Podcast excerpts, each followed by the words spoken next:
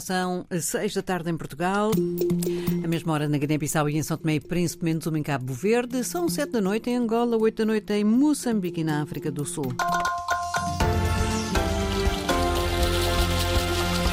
Vamos agora saber quais são os temas que marcam esta sexta-feira, 16 de fevereiro.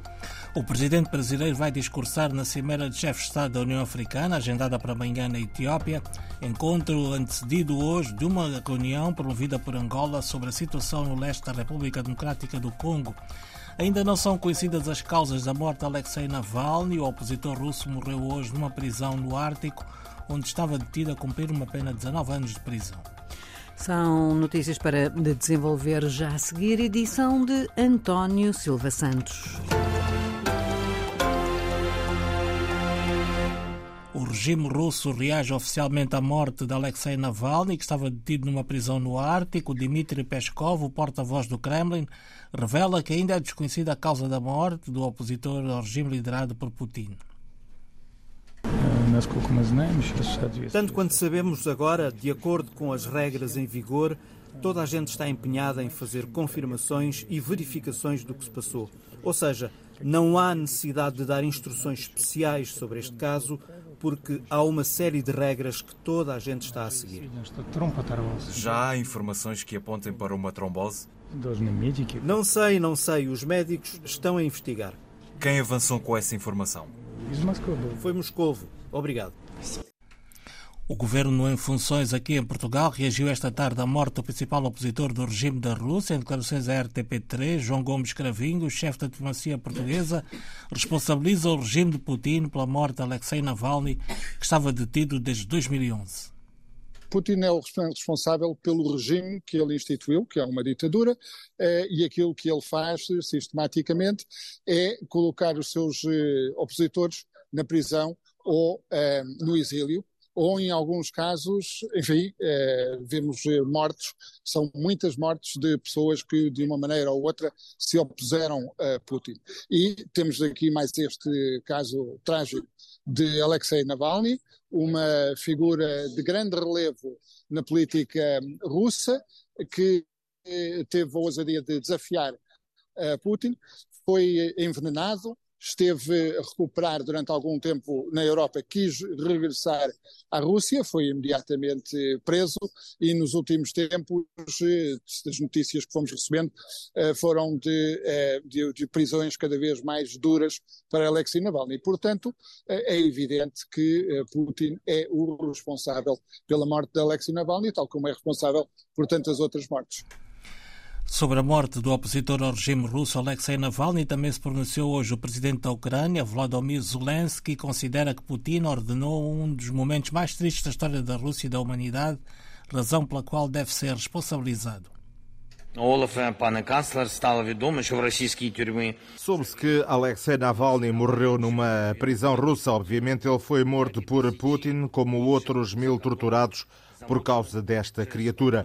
Putin não se importa com quem morre desde que mantenha a sua posição e é por isso que não deve ficar com nada. Putin deve perder tudo. Ele deve perder tudo e ser responsabilizado pelo que fez. Partimos para a análise. Azeredo Lopes, antigo ministro da Defesa português, disse à Antena 1 que estamos perante uma morte provocada em pré-campanha eleitoral. As eleições da Rússia acontecem no meados do próximo mês, onde o regime dá sinais de não querer abrir mão do poder. As eleições na Rússia vão acontecer em meados de março, não é? E, portanto, este é um sinal dos mais claros que pode haver. Uh, ou seja, eu não, não, não, não, vou, não vou dizer imediatamente que ele foi executado ou foi assassinado. Mas nem é preciso, também é bom que as pessoas percebam isto. Eu basta-me ter presente as condições em que ele foi colocado do ponto de vista da detenção, condições de detenção a que ele foi submetido, necessariamente o colocavam em risco importante de saúde e até, eventualmente, da própria vida, não é? Portanto, não é coincidência ele ter sido colocado no Ártico, no fim do mundo. A visão da Zared Lopes sobre a morte de Alexei Navalny. Em sete dias, quase triplicou o número de deslocados da violência armada nos distritos de Chiuri, Macumi e Mecufi, na província de Cabo Delgado, no norte de Moçambique. A nova atualização da Organização Internacional das Migrações contabiliza 2.114 deslocados entre quarta e quinta da semana passada. De acordo com a OIM, mais da metade dos deslocados são crianças, o que corresponde a 59% das comunidades que fugiram das suas zonas de origem. Fuzileiros navais moçambicanos estão a ser acusados de terem morto indiscriminadamente pescadores nas últimas semanas ao longo da costa de Cabo Delgado. A informação é adiantada pela Zitamar News, que cita várias fontes locais, revelando que em causa estão militares que podem ter sido formados pela missão de treino da União Europeia em Moçambique, liderada pelo brigadeiro João Bastos Gonçalves das Forças Armadas Portuguesas. De acordo com o portal de notícias, a Marinha Moçambicana é também acusada de capturar indiscriminadamente qualquer pessoa que é encontrada a pescar nos distritos costeiros de Macomia, Ibo e Mocimbo da Praia, em Palma, em Cabo Delgado, por suspeita de pertencerem à insurgência. Como resultado, a atividade pesqueira na região foi completamente interrompida. Benjamin Chabaolo, porta-voz do Ministério da Defesa moçambicana, afirma que as alegações são de desinformação e o Serviço de Ação Externa da União Europeia, que supervisiona a missão de formação de quadros da União Europeia em Moçambique, não forneceu qualquer comentário a tempo da publicação das Itamar News. E o bispo de Pemba, Dom António Juliace, veio alertar para o agudizar da violência armada na província de Cabo Delgado do norte de Moçambique. Alerta, repórter a Lisboa, é feito numa altura em que grupos armados estão a cobrar a circulação rodoviária aos veículos em Macomia. O bispo da Igreja Católica em Cabo Delgado alerta que o terrorismo está a tornar-se numa situação crónica na província. Recentemente temos este pico de violência desde dezembro até agora. Há muitos ataques nas aldeias. Dom António Julias também reagia à mais recente notícia que dá conta da fuga de Cabo Delgado de padres e freiras católicos devido à intensificação dos ataques terroristas. São muitas as igrejas que foram visadas, as, as nossas, as igrejas cristãs, católicas e, e também as igrejas das outras denominações. Entretanto, relatos e fotografias que chegam de Cabo Delgado dão conta que, depois das violentas incursões armadas que resultaram na morte de várias dezenas de membros do exército governamental e ataques a alguns postos administrativos dos distritos de Chiur e Macomia, os insurgentes estão a montar barreiras e postos de fiscalização ao longo da Estrada Nacional número 380 no distrito de Macomia, alegando tratar-se de uma contribuição para a Jihad.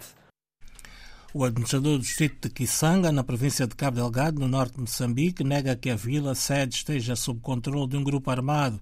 Em declarações à rádio Zumba FM, Sidónio Mendes José desmente a informação adiantando adiantada pelo jornal Carta de Moçambique, que um grupo armado tomou de forma pacífica a vila de Kisanga, sem a presença de tropas moçambicanas. O administrador afirma ainda que a região está calma. Angola convocou para esta sexta-feira na capital da Etiópia, Addis Abeba, uma cimeira extraordinária sobre a situação no leste da República Democrática do Congo. A iniciativa é do presidente João Lourenço. Cristina Magalhães.